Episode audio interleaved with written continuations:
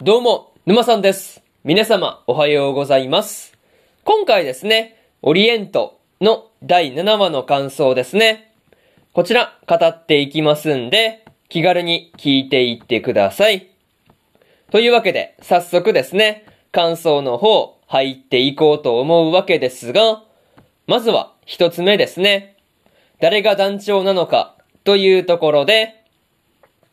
食事中にですね、つぐみに絡んだおじさんから聞かれたことで、まあ、こう自分たちの武士団の名前と団長の話になっていたわけなんですが、まあ、武蔵ではなくね、小次郎が団長になるっていうところはですね、少し意外なところでまあ、ありましたね。まあ、それと、今までに出会った武田武士団や小雨田武士団はですね、団長の名字を取っているから、まあ、名字のある小次郎がっていう風になるのはですね、まあ、こう、なるほどなっていう感じで、武蔵の言ってることに納得のいくところでした。まあ、とにもかくにもですね、小次郎が、こう、武士団の団長になったわけだから、金巻武士団になったわけなんですが、まあ、これでですね、つぐみがいざという時に、指示を仰ぐ相手が決まったっていう意味合いになっているっていうところもですね、なかなか面白いなぁと思ったところでまあ、ありますね。また、武蔵がですね、小次郎と一緒に最強の武士団を作るためであれば、団長の地位にこだわらないっていうところはですね、本当にさっぱりしてるなぁと感じたところでまあ、ありましたね。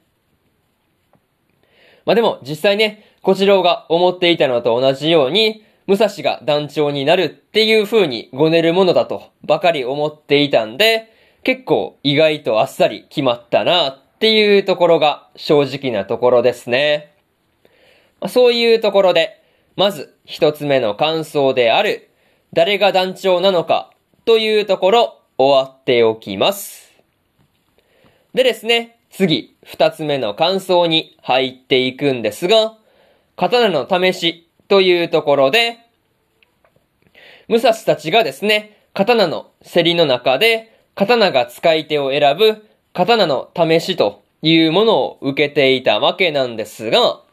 武蔵だけはですね、刀から拒絶されてしまうという結果になってしまったわけなんですが、まあ、これに関してはね、見ていて辛くなってしまうところでまあ、ありましたね。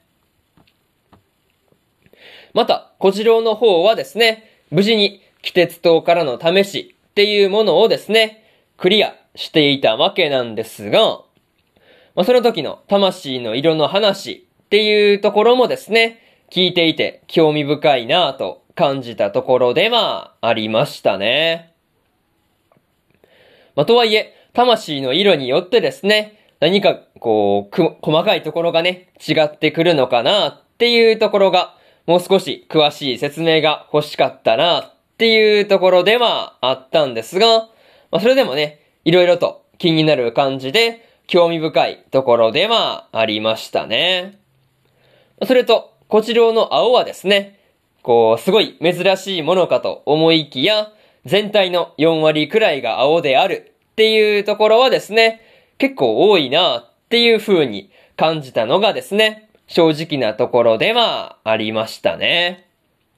まそれと、武蔵の魂の色は黒だったわけなんですが、まあ、黒い魂はですね、意味人っていう風に呼ばれて、気鉄塔を使うことができないっていうところはですね、なんとも理不尽な話だなっていう風に思ったところですね。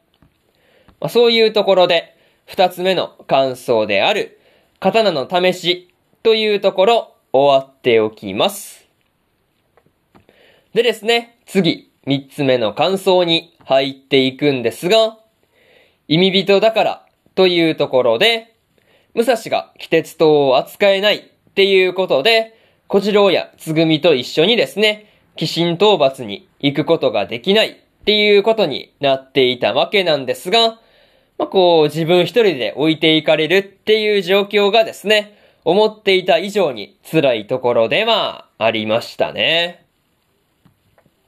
また、武蔵がですね、武士になれないっていうことで、心が折れかけていたわけなんですが、まあ、それを知ってもですね、周りからはですね、武士になれないんだから、まあ、そう武士になることをね、諦めろっていうこととか、まあ、こう、慰めの言葉とかね、まあ、そういう言葉しかかけてもらうことができないっていうところもですね、なかなかショックな感じではありますね。まあ、しかも、鬼神相手でもね、怖がらなかった武蔵が、まあ、今回の高2でもね、怖くなってしまうっていうところは、まあ、自分にはどうすることもできないっていう風に分かってしまったからであるっていうところもですね、ぐさっと、こう胸に刺さってくる感じではありましたね。まあ、とはいえ、前回登場した謎の人物もですね、同じように魂の色が黒だったっていうところはですね、さすがに驚かされたところでしたね。まあ、とはいえ、実際この後ね、二人がどんな話をするのかなっていうところは気になる感じでした。まあ、そういうところで、三つ目の感想である、意味人だからというところ、終わっておきます。でですね、最後にというパートに入っていくんですが、今回は武蔵がですね、気鉄塔を使えないっていうことが判明していたわけなんですが、まあ、最初に武蔵が選んだ刀では、まあ、女の人が試しの中で登場していたっていうところもですね、少し気になるところでまあ、ありましたね。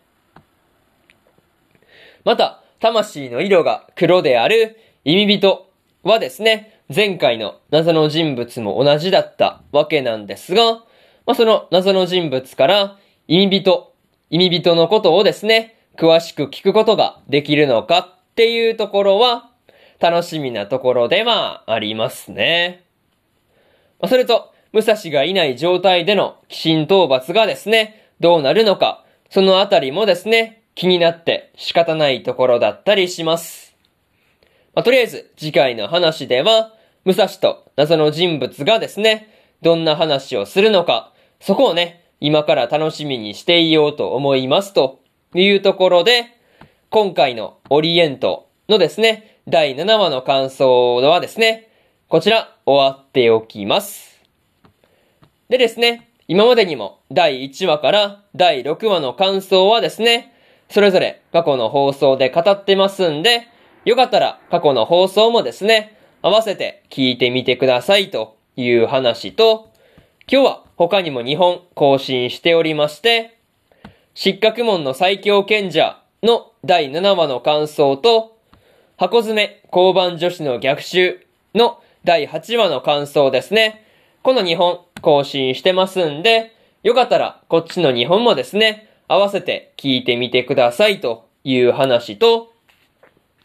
明日はですね、サビクイビスコの7話の感想と、天才王子の赤字国家再生術の第7話の感想、そしてですね、殺し合いの7話の感想と、リアデールの第一にての第8話の感想ですね。この4本更新しますんで、明日もラジオの方聞きに来てくださいというところで、本日2本目のラジオの方終わっておきます。以上、沼さんでした。それでは次回の放送でお会いしましょう。それじゃあまたね。バイバイ。